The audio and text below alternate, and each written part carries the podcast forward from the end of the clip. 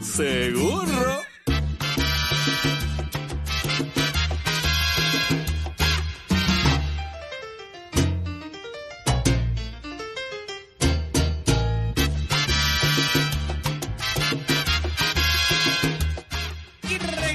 Aquí a Nación Z, una nueva mañana, un nuevo año, una nueva hora.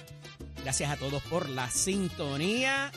Están aquí a través del 93.7 en San Juan, 93.3 en Ponce, 97.5 en Mayagüez, todo Puerto Rico cubierto del mejor análisis. Y si te tienes que levantar a laborar como nosotros y todavía tienes la sabanita pegada, levántate que el despertador te está velando y te agarra el tapón. Me acompaña hoy el amigo Juan Luis Camacho y Semiday. Buenos días. Buenos- Bienvenido a la nueva hora, Juan Luis. Buenos días, Eddie, a ti, a los amigos de Nación Z. Con mucho ánimo empezando el año en el primer programa del año Nación Z. Así es, martes 2 de enero del año 2024. Asegúrese de poner el año que es, particularmente en los cheques que envíe, si todavía se hacen cheques, pero bueno. Nos acompaña en la mañana de hoy, y ya está en la vía telefónica, el portavoz del Senado, el senador Javier Aponte y Dalmao, a quien prontamente le damos los buenos días. Buenos días, senador. Buen día, Eddie, y a Juan que tiene por ahí. Aquí conmigo, sí, señor. Eso, qué bueno, eso, buen muchacho ese. Ya hay café y ya hay desayuno. Sí, bueno. terminamos, eso- fregamos y todo. Casi, ya, li- listo todo. ¿eh? Sobre todo. Senador, Mucha felicidad y cosas Igual buenas. para, igual para usted y su familia también. eh, nuestro abrazo desde acá y, y muy buenos deseos. Senador, eh, se anuncia que hay una nueva, una nueva ley para el redesarrollo de Roosevelt Roads que hemos dado, hemos, hemos hablado de eso que sí iba a ser para Disney, que iba a ser para Amazon.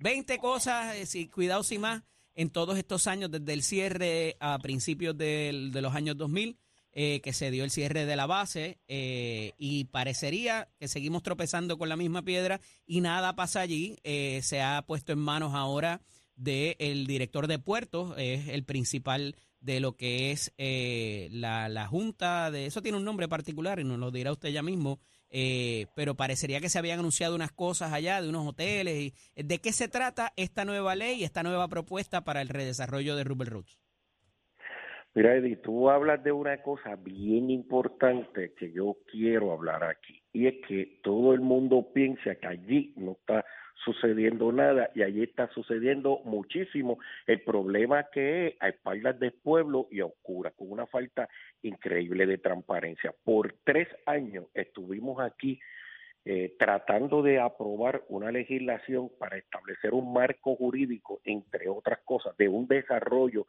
eh, sostenible eh, en el área de Rubber y un desarrollo que fuese inclusivo para toda la región, cosa que el PNP eh, todo el tiempo trató de evitar y que al final del proceso, eh, como tú conoces, la ley BRAC, que es la ley eh, federal que establece cuando hay una eh, salida de una base del ejército, establece un proceso de cómo se va a disponer de esos terrenos. Cuando y esos a terrenos limpiar se de, y a limpiarlo también y a limpiarlo, cosa que Ujú. no han hecho. En el 2014, cuando esos terrenos finalmente se transfirieron al gobierno de Puerto Rico, una de las cosas que establece es que para disponer de esos terrenos, de la titularidad de esos terrenos allí, tiene que pasar por la Asamblea Legislativa. Pues el Partido Nuevo Progresista, que se impidió la aprobación del proyecto que yo presenté, el primero, eh, se derrotó, el segundo se- yo lo presenté con el con el presidente y a son de 800 mil enmiendas para el final pudimos aprobar dos cosas. Uno, el proyecto que establece cómo disponer de la titularidad de esos proyectos. Y el segundo proyecto que todavía está en com- comité de conferencia, eh, cuando se apruebe para la firma del gobernador también, que es el que establece el fondo, ¿verdad? Cómo se van a ir disponiendo esos terrenos, va a ir esa, ese dinero, esa ganancia a un fondo que es el que le va a dar la autosuficiencia para que obviamente el mantenimiento de todos esos desarrollos que se hagan allí no vaya a terminar yendo contra el fondo general. ¿Qué es lo que sucede? Que allí hay uno, además de los proyectos de, inf- de, infraestructura, de la servidumbre de agua, de luz, hay unos proyectos ya que están en subasta. en subastas a oscuras del pueblo, en subasta proyectos, dos, dos, dos campos de golf, un proyecto residencial turístico extenso, dos hoteles, una marina. Eh, todo esto son proyectos a un costo de cientos de millones de dólares en un proceso de 10 años de construcción en el cual obviamente el gobierno de Puerto Rico para evadir tener que ir a la, a, la Junta Legislativa, a la Asamblea Legislativa, proponía que aquello se desarrollase mediante procesos de arrendamiento del terreno.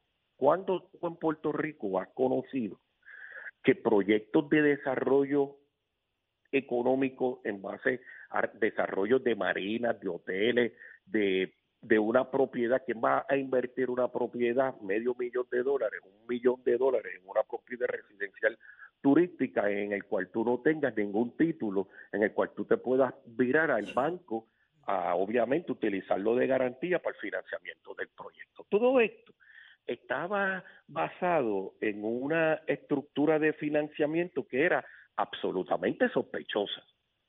Así que fueron los propios supuestamente desarrolladores quienes exigieron que ese proyecto, que esos proyectos se aprobasen para darle a ellos garantía. Y es bien importante, de como dijiste al principio, el pueblo de Puerto Rico está totalmente, eh, ¿verdad? Sin, ningún tipo de, conocimiento sobre el desarrollo que se está haciendo allí, quienes lo van a hacer, la publicidad de esas subastas, cómo se está estableciendo. Así que eh, mi interés, ¿verdad? Más que otro a, esta próxima sección eh, le queda eh, la aprobación de la parte más importante del proyecto, que es la que crea el fondo de autosuficiencia y, y, imponerle al gobierno de Puerto Rico de que le dé publicidad y el pueblo de Puerto Rico a su vez exigirle eh, a esta administración eh, el conocimiento sobre los desarrollos que están haciéndose allí, porque indudablemente eh, en Puerto Rico no ha habido y no, ¿verdad? No está en el panorama un proyecto de desarrollo económico tan amplio como este del desarrollo de las antiguas facilidades de Rubber Roads. Senador, la gente se pregunta, los tiempos del Sochi's Life, como de en un pasado... Cuando se hace la marina allí, alguien, intentó plantear eso. eso. ¿Esos tiempos acabaron o continúan allí en Rubber Roads? Bueno, el, el Sochi's Life, el Sochi's Life era crear un tipo de desarrollo económico allí eh, de alto nivel que básicamente iba en contra del principio de lo que se quiere hacer allí allí hay una junta y esa junta está compuesta por unos eh, funcionarios de gobierno y en adición a eso unos miembros de la comunidad.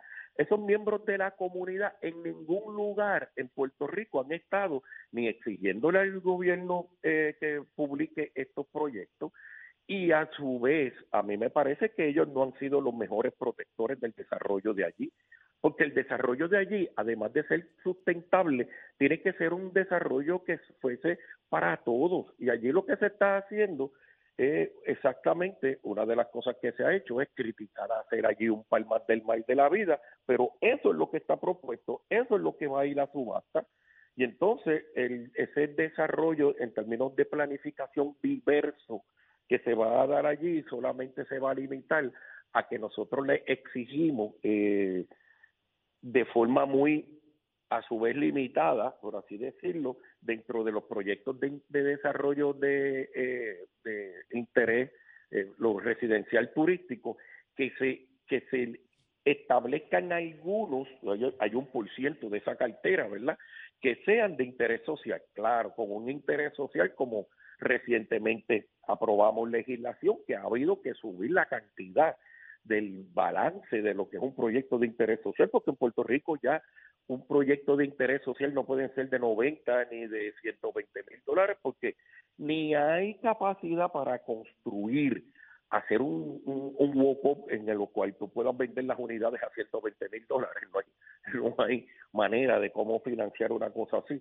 Así que ha habido que subir esos balances ya casi a 160, 180 mil dólares. A lo mejor hay un proyecto de interés ronda. En Traemos el problema que hablábamos ahorita discutiendo el asunto de las carreteras. ¿Qué desarrollador vas a poder, o sea, el otro lado de la ecuación, quién va a hacer esos trabajos por esas cantidades? Ciertamente es un problema, senador. Pero antes de irnos, quería obtener su posición en cuanto a ¿Qué esperamos de esta próxima sesión ordinaria? ¿Qué hay en el plato? ¿Cuál va a ser la controversia eh, de lo que necesita pasarse? Ahorita hablábamos del asunto del plan de ajuste de la deuda, si tiene que, eh, el de energía eléctrica, si va a requerir de legislación.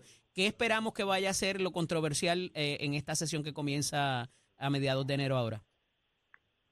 Mira, inmediatamente hay que atender unos proyectos de ley que se quedaron en el tintero al final, al cierre de la sesión. Y esos tienen que ver, uno de ellos eh, tiene que ver con incentivos eh, contributivos a las eh, empresas foráneas que están aquí, que son europeas. ¿Por qué? Porque la, eh, la comunidad europea tiene una nueva eh, legislación en torno al efecto de esta empresa y nosotros tenemos que ajustarla porque si no tendrían que irse de aquí y son miles de empleos de las que tenemos que, que, proteger. Así que eso hay que tenerlo, hay que atenderlo veloz. Se quedó en el asunto una legislación que está pendiente sobre enfermeros y enfermeras en este país. Eso también queremos eh, atenderlo de manera rápida y tenemos que pensar en varios asuntos. Estaba pendiente el asunto del PDA, falta etapas finales que tenemos que evaluar, si como tú bien dices, si va a requerir legislación el ajuste eh, de varios de los digamos, gastos que se tienen que tomar en consideración allí en términos de lo que se vaya a hacer el pago del servicio de la deuda. Eso está totalmente eh, en evaluación final por lo que determine la, la juez al final del, del día.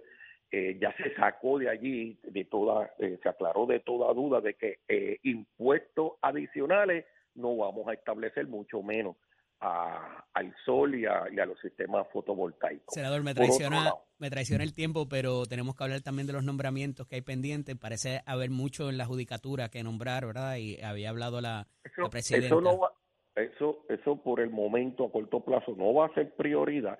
Hay una prioridad del presidente que él está atendiendo de manera fast track, que es un código eh, de, de, asuntos eh, ambientales que me parece que es bien importante que se apruebe a mitad para darle espacio al cuerpo hermano de que se pueda aprobar y enviarse al final del cierre de esta última sesión al gobernador y obviamente a partir de mitad de, la sesión tenemos que comenzar con el proceso del presupuesto del país, que es el, último, último. que puede ser el último para la Junta de Control Fiscal, si es que eh, los contamos como Dios manda, o puede ser el segundo, eh, según, ¿verdad? Eh, desde qué perspectiva lo estemos evaluando. Así que a mí me parece que al final del día esto de los presupuestos balanceados va a terminar eh, en el Congreso de los Estados Unidos, a ver por cuál de ellos eh, es que estamos, porque es importante definirlo en orden de eventualmente cumplir con la ley promesa. Agradecido de que haya podido estar con nosotros, debidamente con, convocado para una próxima ocasión. A Juan, que hizo más que una pregunta. Un abrazo, senador. Los mejores deseos para el 2024 para usted y su familia. Siempre a ambos y a todos los radioescuchas. ¿Cómo no? Noticias, controversias y análisis. Porque la fiscalización y el análisis de lo que ocurre en y fuera de Puerto Rico comienza aquí, en Nación Z. Nación Z por, por Z93. Damos paso al segmento del análisis del día. Como todos los martes, tenemos nuestro panel de féminas, compuesto por la senadora Nitza Morán del Partido Nuevo Progresista y la licenciada Rosa Seguí, portavoz del Movimiento de Victoria Ciudadana, ambas aspirantes al Senado por San Juan. Y prontamente le damos la bienvenida a ambas. Saludos, bienvenidas. Buenos días, Buenos días, Eddie. Feliz año nuevo. Felicidades a ambas. Igualmente a la compañera. Eh, mejores deseos para ustedes y para sus familias. Igualmente. Y quería, ¿verdad? Eh, traje ahorita una situación, y lo hablaba aquí con, el compañero Juan Luis Camacho, eh, de que hay unas ciertas áreas que en año electoral se le presta más importancia, y no es la primera vez. hemos visto varios ciclos electorales donde los programas de gobierno inclusive se van, ¿verdad? O, toman esto como los pilares de cada uno de ellos, a pesar de que a veces no pasa nada. Y hay eh, un, un reportaje del periódico Nuevo Día de ayer donde detalla cerca de nueve áreas, entre ellas energía, vivienda, seguridad, reconstrucción y fondos federales, elecciones, educación pública, salud, Universidad de Puerto Rico y el medio ambiente, entre otras. ¿Qué esperan ustedes que quizás pueda adelantarse o cuál va a ser la prioridad, si alguna de estas, o eh, habría otras que quizás se le den más importancia considerando lo que está pasando en el país y nuestra realidad actual después de los huracanes, después de una pandemia, la inflación, el desempleo, la infraestructura y todo lo demás que tenemos como retos como país. Comienzo con la licenciada Rosa Seguí en la mañana de hoy. Sí, eh, buenos días eh, y feliz año a todas las personas que nos sintonizan. Me parece que hace falta un segmento sobre la creación de empleos o del, o del desarrollo económico. Yo creo que todos los problemas eh, terminan, no, no todos, ¿verdad? Pero muchos de ellos tienen que ver con la falta de poder eh, conseguir empleos las personas y yo creo que Está probado que un aumento en el salario ayuda a conseguir empleos, ayuda a que las personas puedan trabajar mejor, estén más aptas, más descansadas, ¿verdad? Porque si tienen que tener más de un empleo para poder sobrevivir, pues va a haber un desgaste, va a haber una explotación y no vamos a poder tener los servicios eh, que se necesitan. Así que eh, vemos ese problema en todos los sectores, ¿verdad? la, la, fuga de trabajo, la falta de personas, la falta de nacimientos. me parece que todo está atado a, a los problemas económicos. Vimos como en Puerto Rico hubo unos recaudos históricos luego de ese aumento modesto en el salario, porque se reciben muchísimos recaudos de los payroll taxes. Así que creo que deberíamos estar encaminados eso para las finanzas del país. Eh, sin embargo, pues hay unos asuntos muy urgentes. Vemos que desde el 2017 en la cuestión energética, ¿verdad? Hubo una ley de avanzada para tratar de hacer esa transición, eh, pero pues la privatización del UMA, por supuesto, que ha retrasado todo el proceso, incluyendo el de la eh, reconstrucción, yo creo que hablamos de, recuperación, perdón, hablamos de recuperación, pero si no tenemos una base sólida eh, y simplemente estamos buscando cómo aliviar estos problemas, pues yo creo que deberíamos de integralmente trabajar todas las agencias con todos esos problemas en conjunto para poder buscar soluciones, porque aunque se resuelva una, si no tenemos la otra, ¿verdad? Eh, pues entonces estamos cojas. Así que esas serían mis recomendaciones. Yo creo que estamos completamente de acuerdo en esa base económica. me parece que el tema de los adultos mayores, lo mencionábamos ahorita también, debería ser una prioridad porque estamos en una edad, eh, eh, ¿verdad? Eh, ya la edad promedio en Puerto Rico está cerca de los 40 o los 50 años y quizás el asunto de construir cancha y, todo lo demás lo deberíamos repensar por la baja población que hay en, cuanto a eso una opción de desarrollo económico, por supuesto, eh, el, los cuidados, ¿verdad? Que están totalmente desarrollados. Senadora, ¿algún, de, la, de la lista que hay ahí, alguno de los temas que eh, eh, usted entienda que se, le, que se le debiera dar prioridad en este ciclo electoral o la importancia que amerita por razón de tener, ¿verdad? De, de, tener un reto mayor, dadas las condiciones que existen ahora mismo en el país? No, definitivamente, pero, ¿verdad? Escuchando a la compañera, cuando hablamos de economía y desarrollo económico, cuando uno viene a hacer servicio público y va a estar encaminado, ¿verdad?, de próxima cara a las próximas elecciones, hablar de desarrollo económico con una agenda anticapitalista, pues es bien difícil en el estatus en que Puerto Rico se encuentra. En términos de capitalismo, cuando queremos hablar de desarrollo económico, pues tenemos que abrir las puertas a que todo eso se dé eh, ¿verdad? Eh, en un sinnúmero de veces escuchamos personas que están en contra de lo que es la ley 60, antigua ley 2022, porque le estamos dando, entienden, haciéndole un favor a unos desarrolladores que vienen a invertir a Puerto Rico. En estos momentos, cuando nosotros queremos hablar de desarrollo económico, ya sea de vivienda, eh, de infraestructura y todo lo demás, vemos el deterioro, por ejemplo, en San Juan de Río Piedras, pues tenemos que tener inversionistas. Ahora bien, se ha extendido esa ley para inversionistas puertorriqueños, así que tenemos que ser capitalistas en términos de cuando vamos a hablar de estos asuntos sumamente importantes en Puerto Rico y yo creo que la economía va a ser siempre uno de los pilares en todas las campañas de cara al 2024 porque por ahí es que nosotros necesitamos comenzar a desarrollar porque ahí vamos a ver el desarrollo de una posible eh, energía renovable, vamos a ver el desarrollo de la reconstrucción, reconstrucción de nuestras escuelas, podemos atender la salud. O sea, tenemos que estar con buenas miras de poder capitalizar lo que nosotros podemos ofrecer como país. Y yo creo que por ahí es que nosotros debemos ir. Hablar, la compañera habló de salario, tuvimos el aumento a los salarios mínimos, que eso fue en una gestión gubernamental de, del gobernador Pedro Pierluisi. Estamos atendimos varios de los sectores de los servidores públicos, policía, bomberos, o sea, estamos encaminados. Quisiéramos que todo se pudiera resolver en un día, pero no lo podemos hacer. Pero Así que, fíjate- ¿cuáles son los planes?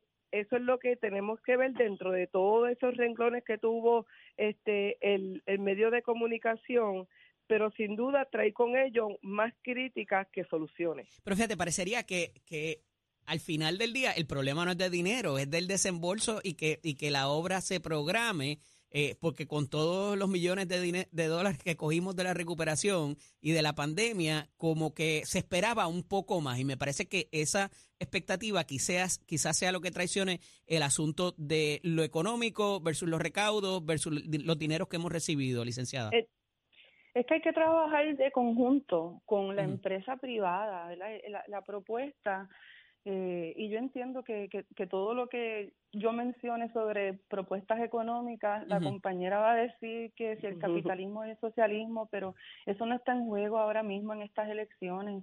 No hay ningún movimiento eh, capitalista ni socialista.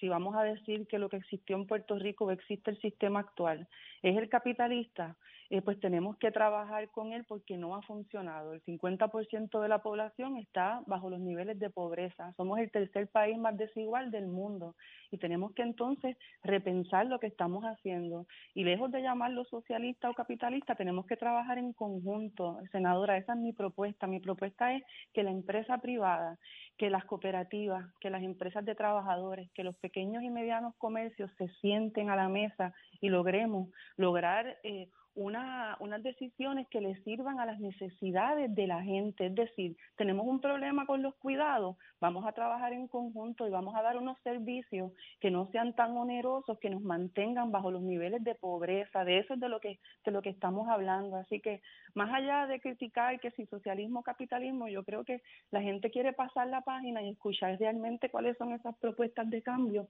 y en la que usted y yo podamos trabajar en conjunto y todas las personas puedan trabajar en conjunto.